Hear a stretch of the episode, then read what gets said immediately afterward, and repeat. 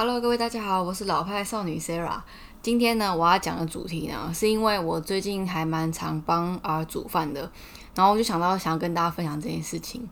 就是呢，我在这边承认说我自己有老妈个性。就是什么是老妈个性呢？呃，会想要把什么事情都照顾好，然后做得很好，或是习惯付出帮助别人这样子。呃，虽然这样讲到这边，感觉好像这是一个不错的个性，但是其实我觉得凡事有好就有坏嘛。然后你一直为别人付出，其实有时候不一定会得到相等的回报。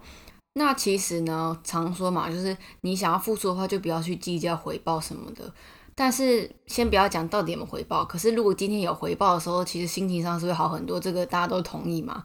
那其实老妈个性啊，就是不太适合年轻人或是年轻谈感情的人，因为其实蛮长，就是你付出的时候是不会被大家尊重，或是大家会觉得是理所当然的。当然就是，啊，不是每个人，但是，诶，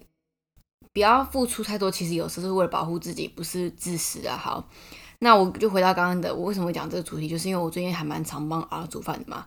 那呃，现在来说的话，其实蛮多人都可能不会自己下厨，就是以台湾这么方便，然后呃方便下下厨，然后再就是大家都没有时间煮饭嘛。呃，我其实就是一直都是蛮喜欢煮饭的。从我呃高中来台北之后，我就是慢慢学着怎么煮饭，因为大家都知道嘛，台北物价很高，那其实煮饭就是一个最省钱的方法。我从我一开始都不会买菜之之后，我现在就是变成我超级喜欢逛超级诶不是啊，我超级喜欢逛菜市场的，就是那种传统市场。我就会觉得我不管搬到哪边去啊，我就是很喜欢去找一个传统市场，然后就是去当地那边买菜，就是很享受整个买菜的过程。边想就是可以边想说我这一拜要煮什么啊，然后要怎么料理啊。然后就变成说，你平常逛食谱啊，或者上网找一些食谱资料，变成一个日常诶，就是你总不可能一直煮一样东西嘛，所以你就会去想说，诶，多吸收一点那个食材知识啊，或者找一些食谱出来存在自己的资料库里面，这样以后想要煮什么就不用怕不知道煮什么。那这样算下来的话，我大概开始煮饭的料理的年龄的话，大概有七年。我从一开始就是看着我妈一起学煮饭嘛，到我第一次。就我还印象深刻，我第一次煮饭给别人吃，真的是一个惨剧诶。就那时候就是有个呃，跟一个朋友还蛮好的，然后就是来我家，就是第一次，应该是第一次只有我跟我朋友两个人在家里这样。然后我就想说，好，我这时候就来大显身手，来想要煮饭给他吃。结果呢，我觉得煮了面条，我就觉得真的超扯。我现在想起来觉得很很夸张。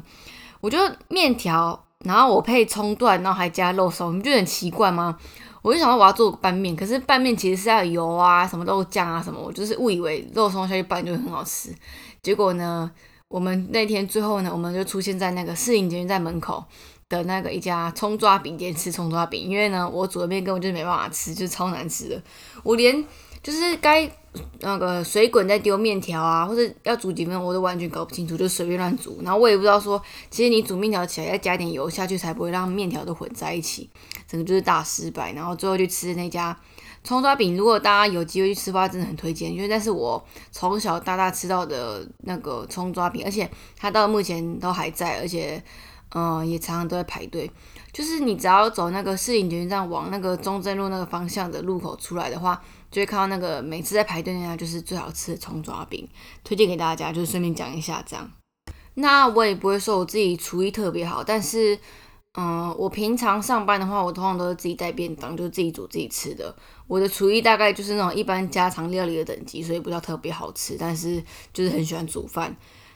那我觉得常煮饭的最大心得呢，就是你会变得越煮越快，就是你会知道说你买哪些料，然后你哪些要先切啊，哪些先下锅，然后下锅的同时你可以做什么。我觉得这是还蛮好练习自己逻辑思考的能力，而且其实煮饭还蛮有成就感的。你就会觉得说，就是像那个 Jamie Oliver 嘛，他就不是我什么二十分钟上菜啊什么的，你就会觉得就自己很像那样子，就是你可以三十分钟可以把所有东西煮完。我通常都是礼拜天晚上一定会煮饭，然后大概就煮三天便当的量。然后就可以维持三天嘛，然后可能礼拜三或礼拜二晚上再煮下一个两天的分量，然后就变成我一礼拜都，我大概一礼拜就是有两天，诶，有两次煮饭，然后就是一礼拜有三天到两天会吃重复的菜色，但是我觉得重复就还好，对我来说就是我就是蛮喜欢吃自己煮的东西，因为自己煮除了省钱之外，再就是你知道你自己喜欢吃什么，然后调味也是自己喜欢的方式，所以就是一举三得。那之前大家都知道嘛，我跟 R 的饮食习惯其实差很多，所以呃，为了不要一直常吃外食，或是每次我跟他吃都要外食，所以我想说，有时候就会一起下厨，然后就是跟他一起吃饭。那他很少煮给我吃啊，但是他唯一会煮的就是他妈妈之前帮他做的那种深夜料理，其实就是买那个月见蛋黄面，然后广达香肉酱。我其实没吃过这个，就是跟他吃我才知道这个东西的。然后小黄瓜，然后有时候再高级点的话，就会加一些那种水煮梅花肉片啊什么的。其实这个料理啊，就是你只要会烧开水，然后会煮泡面，大概都会煮，就是全部拌在一起，就是一道嗯晚上会吃的面这样子。那然后我先讲一下，我爸也是这样煮好了，就是我觉得是不是男人都一样，都会煮这种东西。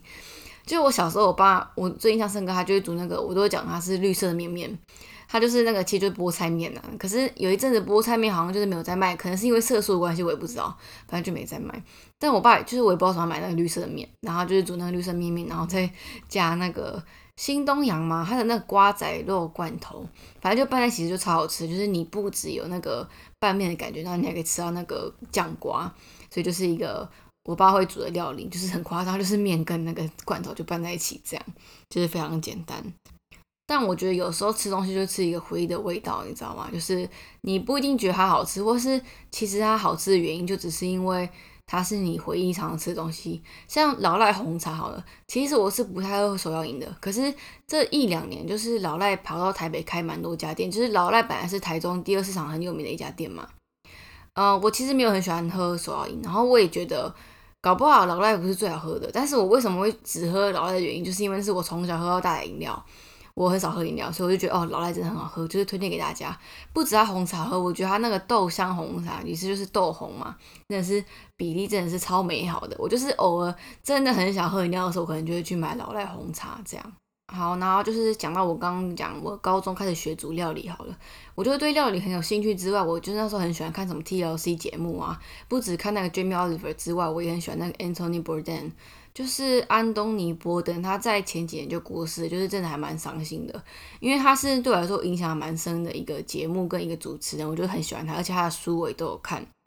然后，诶，我甚至就是因为这样，就是开始喜欢料理之后，我还甚至考虑说，我是不是应该要去读蓝带学校，或者去纽约读那个什么厨艺学校的，就真的非常夸张。嗯，我大学的时候啊，就是因为大学。图书馆方便嘛，然后你借书也不用钱，所以我觉得那时候就花很多时间在读一大堆饮食文学啊，就是像我刚刚提到的那个安东尼·波登的书啊，然后不管是食谱啊、饮食文学啊，或是像台湾有名什么交通啊、书国志啊那些我都会看，就是变成，嗯，我就觉得那种看那种饮食文学或这些书就是非常的疗愈诶。因为你平常就是上学压力很大啊什么的，然后看这种书就是简单教你怎么煮饭啊，或者讲一些日常生活的饮食况味，你就觉得很比较，呃，比较轻松自在的感觉啦。然后我先讲一下哈，我大学的时候就是，嗯，之前有一段时间就是我变得很爱煮饭。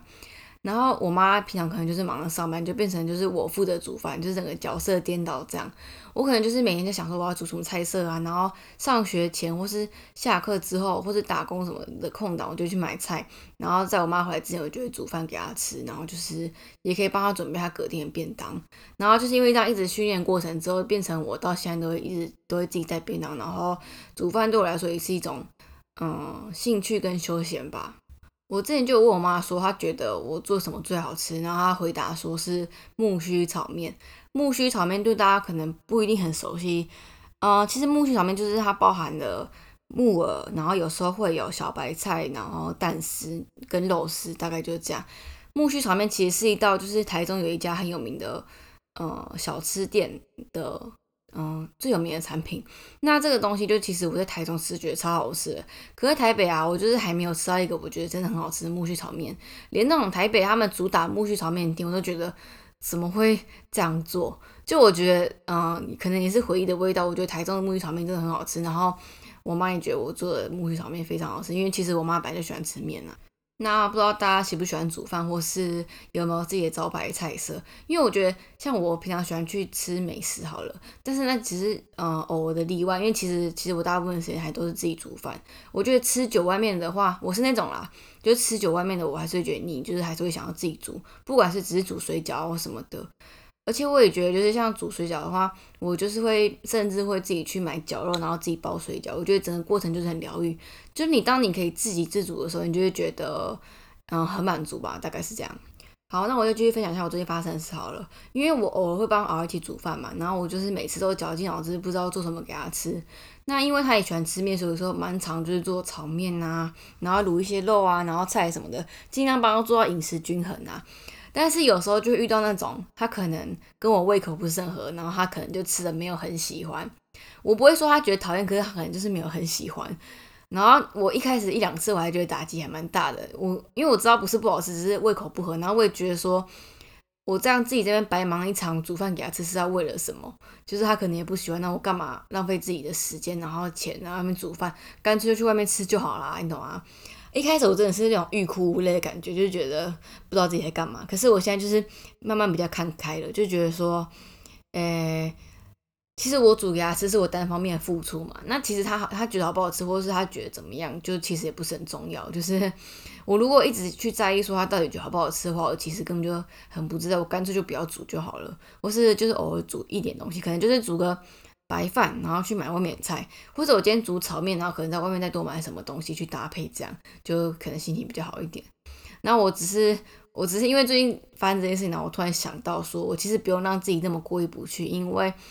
我已经煮了嘛，然后他觉得还好的话，那就也没关系。我觉得不用强求，因为每个人胃口本来就不一样。那就是刚好想到说，我自己还蛮喜欢煮饭的故事，那就跟大家分享一下。嗯，最后来跟大家讲一下我日常生活了。因为我平常下班就是如果打工的时候，我下班到家洗个澡啊，真的是快要十二点呢。可是你一整天都做餐饮业的话，其实有时候那个饮食啊，或是你三餐就是不是很固定。像我们工作这么晚，然后一定会很饿啊，然后不可能不吃东西，所以我们就是像我前一集讲的嘛，我们可能就是边吃饭啊，边看剧，然后聊天一下，然后各自做一下事情再睡觉这样。